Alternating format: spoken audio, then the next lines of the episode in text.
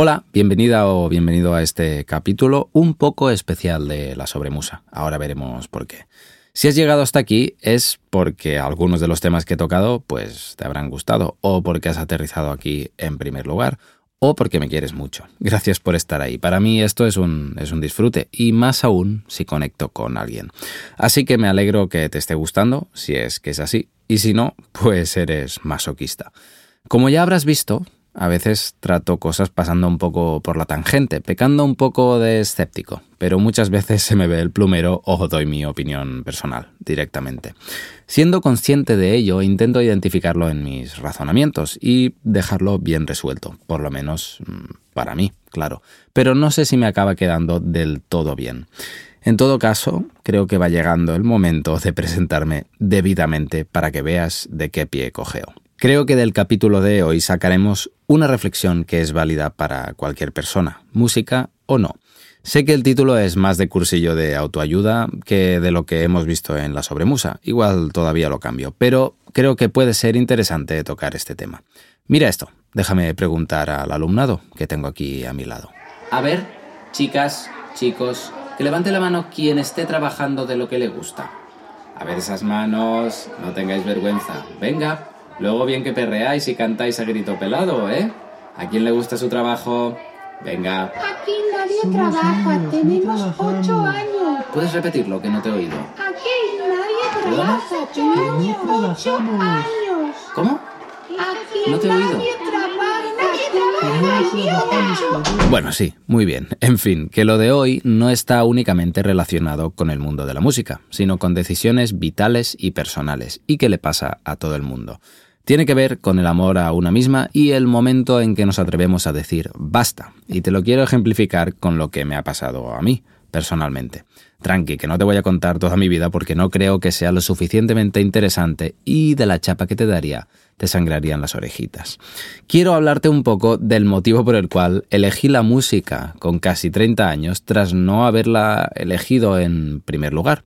A día de hoy observo el camino que me ha llevado hasta donde estoy ahora y alucino. Eh, pero no en plan, mira qué héroe que soy, sino más bien refiriéndome a las vueltas que he dado y las sorpresas que me he ido llevando. No hubo nada en concreto que me cambiara la vida, no te hablaré de ningún proceso en concreto, ni ningún plan de formación, ni inspiración divina, ni de una anécdota tipo Dorothy Martin. Bueno, tal vez el punto de inflexión fue cuando me echaron de mi último trabajo de oficina. Ahora lo veremos. Lo mío, desde hace tres años más o menos, ha sido soltarme al libre albedrío y tener mucha suerte y recibir mucho apoyo y cariño. No hay giro de guion inesperado, como decía. Y si estás preguntándote quién cojones es Dorothy Martin, me refiero a la señora americana que dijo que unos extraterrestres la contactaron para anunciarle el fin del mundo, convenció de ello a unas 200 personas estuvieron esperando a los ovnis que les iban a venir a rescatar y, contra todo pronóstico, fueron rescatados y el mundo se acabó, pero ellas se salvaron y salvaron así la humanidad. Fue así, ¿no? Ah, bueno, te dejo más info en las notas, que hay hasta un estudio de esto. Venga, vamos con el cuentacuentos.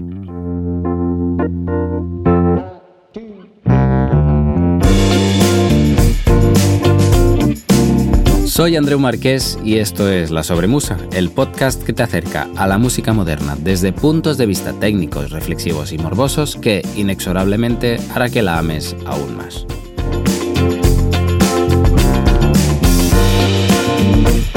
Si te parece bien, empiezo contándote un poco de mi primer contacto con la música. Así nos ubicamos. Mira, mis primeros encuentros fueron con cintas de cassette en el coche, los que yo recuerdo, al menos.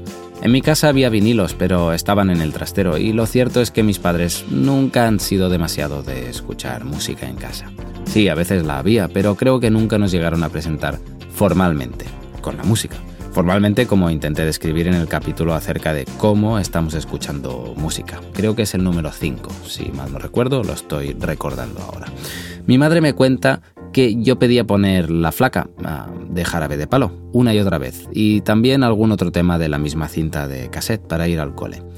Sí, esta era mi cultura musical en su fecha y bien que me lo gozaba. Y es que ahora digo que soy productor musical y voy de que tengo criterio, pero es que en el año 2000, cuando todavía se usaban los CDs, pedí que me compraran el Caribe 2000. Sí, sí, sí, así es. King Africa con su bomba y todo ese rollo. Y espera, antes de borrar el podcast de tu lista, espera, espera. Porque en el año 2001 pedí que me compraran Correcto, el Caribe 2001. Sí, sí, sí. Ahora sí que puedes borrarme de tu vida. Ha sido un placer. No te rías, que esto es serio. Para esos días yo tenía unos 8 o 9 años. Recuerdo que había una canción en uno de los discos que no voy a buscar ahora para no contaminar el algoritmo de recomendaciones de mi cuenta de Spotify, que incorporaba gemidos bastante explícitos siguiendo un patrón rítmico, y que cuando sonaba en un entorno familiar, así con padres y madres, convertía la escena en algo muy, muy incómodo. Anécdotas aparte, precisamente fue en esa edad en la que entré en contacto directo con la música. Mis padres, como cada año, me propusieron hacer unos campamentos de verano, que de campamentos nada, porque eran en la misma ciudad donde vivíamos. Y entre teatro y música, elegí música. Me comentan que con bastante convicción. Puede que me saliera el gen de mi abuelo, al que apenas conocí y del que sabemos que tocaba todos los instrumentos de oído, de manera autodidacta. No lo sé. El caso es que, como no sabía tocar nada, aprendí en 15 días a tocar el piano, la guitarra, el saxo y el arpa, y la profesora se quedó flipando. No, nada de eso. Como no sabía tocar nada, me sentaron en una batería con los tamborcillos y me dijeron, tú quietecito y haz exactamente esto hasta que te digamos basta. Y no era ni una batería entera, era media batería, un platillo y una caja. En fin, que lo defendí como pude y se acabaron los campamentos. Pero el mal ya estaba hecho. En primero de la ESO tuve la suerte de tener un profesor que me ha resultado imposible encontrar por internet. Se llamaba Pepe y ha sido uno de los mejores profesores que he tenido. Si mal no recuerdo, no seguíamos el programa docente en absoluto. Siempre hacíamos unos sprints raros antes de exámenes finales y se pasaba las clases hablando de los Beatles y haciéndonos demostraciones con el GarageBand, ese programa de grabación casero en su Mac blanco y reluciente, difíciles de ver en esos días. Era muy avanzado, no había ni pantallas táctiles todavía, y nos flipaba poder sumar nuestra voz encima de un bit de batería. Las clases molaban mucho, recuerdo, y el bueno de Pepe nos acercaba a la música de un modo muy particular, sincero y espectacular, lejos de la tediosidad de los libros de texto sobre música de cuando yo iba al instituto. En realidad, hace bastante ya de eso, me empiezo a sentir viejo, ya. El caso es que en los espacios de recreo, una vez a la semana, Pepe montó un pequeño coro, al que me apunté como batería, exacto. Fuimos ensayando y meses más tarde dimos nuestro primer concierto sin yo saber lo que era un Charles ni un Tom, en una batería de verdad. Me quedé impresionadísimo con ese instrumento. Y claro, llegué a casa y dije, mamá, quiero tocar la batería. Mis padres, que han aguantado la turra bastantes años, accedieron a apuntarme a clases de batería en la escuela del pueblo, donde tuve la colosal suerte de tener como profesor de batería a un músico que me cambió la vida, Joan Pau. Yo era un chaval, pero su pasión, buen gusto y paciencia que tuvo conmigo me calaron tanto que 15 años después todavía puedo evocar esas sensaciones. El caso es que él me invitó a participar en otros campamentos de música que se hacían en el pueblo y más tarde en otra ciudad. Vale, pues esa experiencia fue como si yo fuera un ordenador y me acabaran de enchufar el cable de Internet.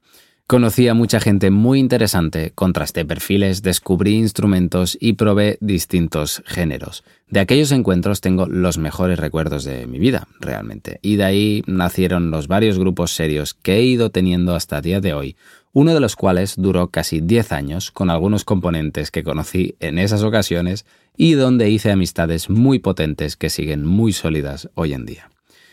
Bueno, ¿por qué te cuento todo esto? ¿Por qué todo este rollo?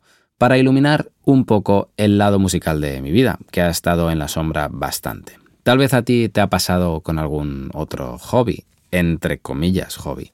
No sé, cocina, paddle, surf, fútbol, ajedrez, filosofía, jardinería, coches clásicos, restauraciones de muebles, masajes, etcétera, etcétera. Lo que sea que fueras trabajando y disfrutando en segunda línea mientras hacías otra cosa que era la correcta, entre comillas también. En mi caso, no sé cómo llegué a esta firme conclusión, pero siempre consideré la música como una segunda opción. A pesar de que fue la fuente de mi primer sueldo y principal durante el bachiller, yo tenía en la cabeza que quería hacer una ingeniería. Si eso fue natural o implantado como en la película de Origen, podemos discutirlo, pero el caso es que decidí tirar por los numeritos, decidí tirar por un trabajo de verdad. Ya se me están poniendo los pelos de punta. Cursé mi ingeniería, cursé mi máster y empecé a trabajar. Hice dos años en HP haciendo impresoras, un año en Amazon y luego me pasé a Wallbox. Esto es de verdad. En todos lados aprendí un montón y he tenido mucha suerte con los compañeros y compañeras de escritorio que me han enseñado mil millones de cosas y me han hecho pasar ratos increíbles. En mis trabajos he hecho muchos amigos y amigas que también sigo viendo a día de hoy. Y ahora viene lo que se puede considerar como el giro de guion, pero es que creo que es más un punto de inflexión que otra cosa. Antes de llegar al año trabajando en mi última empresa, me echaron. Hubo un viernes negro, no te preocupes, no hice nada grave, simplemente hicieron recortes y nos echaron a mí y a 10 personas más. Fue un buen Black Friday, aún a día de hoy creyendo firmemente que para aquel entonces mis jefes no destacaban por sus habilidades de liderazgo o comunicación, Nunca pensé que ese hecho me favorecería tanto como lo veo a toro pasado. Yo no sé si los responsables de mi despido eran conscientes de cómo me estaban ayudando, pero desde aquí les mando mi más sincera gratitud si es que esto les llega algún día. Viéndome en esa mesa firmando la carta de despido y pensando que a la mañana siguiente ya no tenía que volver ahí a poner buena cara al mal tiempo, encendió una llama de esperanza dentro de mí. Pero todavía quedaba para decidir que me dedicaría a la música. Incluso cuando escribo esta frase, oigo mis neuronas haciendo clics dentro, como recableándose. Estudiándome y trabajándome, tiempo después, creo que el hecho de que me aliviara tanto dejar de trabajar en esa empresa fue por dos motivos. Primero, porque no estaba haciendo el trabajo que más me gustaba. Sí, nada es blanco o negro, y ese trabajo estaba en el gris oscuro. No me gustaba, no pasa nada. Y segundo, por la carga de estrés que suponía, sin yo aceptarlo ni gestionarlo debidamente, claro. Ya sabes, despertarte por las noches con la cabeza llena de cosas y los pensamientos resonando, poco tiempo para vivir tu propia vida, hacer deporte o ver a tu gente, domingos trabajando, etcétera, etcétera. Sin embargo, no me tomé el hecho de que me echaran, por así decirlo, como una señal divina para virar mi trayectoria hacia la música. Después de darme un mes de vacaciones, o incluso menos, me puse a buscar trabajo. Trabajo de oficina, trabajo de verdad. En el camino me saqué dos titulaciones bastante importantes que cuando se las cuento a mis colegas todavía se ríen. Una fue de gestión de proyectos y otra de sostenibilidad corporativa. Toma ya que, por cierto, de nada me sirvieron para encontrar trabajo. Mi opinión sesgada es que tengamos cuidado con la titulitis, que no es lo que más se busca.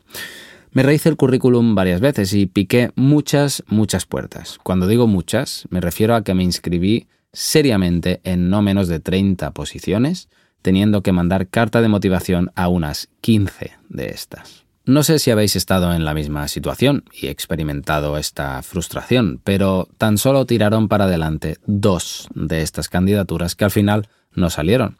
Hablar de cómo de volátil e impersonal y saturado está el mercado laboral hoy en día daría para unos cuantos podcasts, y yo no tengo ni idea.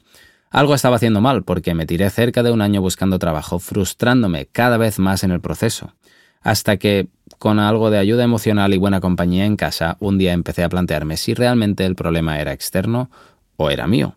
Empecé a creérmelo cuando me lié a colaborar en un disco de un muy buen amigo mío y eso me llevó a trabajar en otro disco con otro muy buen amigo mío y sin saberlo ya estaba más dentro que fuera.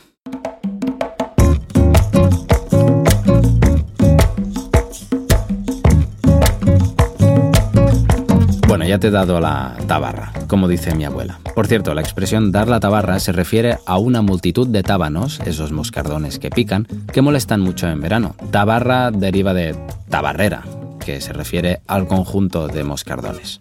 Cultura popular, en fin. Personalmente, creo que es bueno tomarse con escepticismo los consejos ajenos y más cuando referencian cuestiones vitales. Creo que todas y todos tenemos mucho aprendizaje dentro y que eso podemos aprovecharlo. En serio, escribimos muy poco, o por lo menos yo personalmente, acerca de cómo nos sentimos y de si algo nos gusta o nos disgusta. ¿Sabes el típico diario personal? Pues esto lo leemos a veces con una connotación muy adolescente, pero sirve para coger perspectiva de, de, la vida. Sí creo que mi trabajo me gusta, pero de repente hay muchas páginas negras donde salgo cagándome en mi jefa y soltando veneno sobre mis tareas, pues tal vez decida hacer algo con mi vida. Y sí, puede que ahora estés pensando que prefieres la estabilidad del círculo de confort a salir ahí fuera a pasar malos ratos en busca de aventura. Eh, que te asciendan en tu trabajo no es salir del círculo de confort. ¿eh? Salir del círculo de confort es dejar tu trabajo o cambiarlo por otro totalmente distinto. Que te echen o ponerte a hacer ebanistería cuando te dedicabas a ser ingeniero comercial en una empresa de frenos de camión. Salir del círculo de confort es pegarte el ostión es sufrir por tus ingresos, es buscar clientela, es tener que estudiar de nuevo para subirte al tren. Salir del círculo de confort es angustiarse algunos días y montarte a esa montaña rusa de días en los que eres la persona más feliz y agradecida del mundo y días en los que te sientes como una alfombra pisada, sin capacidad de hacer nada ni talento alguno, preguntándote si todavía estás a tiempo de preguntarle a tu ex jefa si te puede admitir de nuevo en ese curro del que te echaron. Por lo menos para mí, esa sería la definición de cruzar los límites del círculo de confort. Y cuando me situé a la intemperie, me empecé a encontrar con todo tipo de resistencias internas. Como autónomo, tú eres tu propio jefe o tu propia jefa. Wow, esto suena cada vez más a anuncio de YouTube que te arreglará la vida en siete días. Bueno, para aguantarme a flote en esta situación, me gusta repetirme, en plan mantra, que si algo he aprendido y confirmado en este tiempo es que si algo no me gusta, a mí no me sale bien. Voy a repetir esto. Si algo no me gusta, no lo haré bien. No lo haré bien y por lo tanto no duraré haciéndolo. Es que no tendré la energía y la paciencia para caminar el sendero. Por ejemplo, ¿cómo puede un músico dedicar horas y horas de estudio a la semana haciendo ejercicios infumables para luego no saber si va a poder ganarse la vida de ello? Pues porque tiene fe y porque le encanta. ¿Cómo puede un surfista meterse en el mar en invierno día sí y día también? Pues por eso mismo. ¿Cómo puede alguien tener la energía para diseñar el interior de su casa bebiendo de libros y catálogos y barajando toda esa información en la cabeza? ¿Cómo puede alguien pasarse horas delante de una canción grabada en su ordenador añadiendo detallitos y probando mandangas? Pues porque le encanta y porque tiene fe en lo que hace. Yo mismo me dediqué una temporada a hacer webs para artistas y otras cosas más, pero no me gustaba, y cuando me echaron de mi último trabajo, me puse a buscar un trabajo que no me gustaba. Pero bueno, reordené mi mochila y empecé a soltar aquello que no me aportaba valor. Me encaré hacia el punto en el que estoy hoy en día. Y así llevo algo más de dos años. Claro, que llevo 15 años muy metido en el mundo que tanto me gusta, estudiando batería y tocando en directo, formando parte de varios conjuntos, grabando en el estudio y aprendiendo todo de este, colaborando con la gente y haciendo muchas amigas y muchos amigos que me han ayudado muchísimo.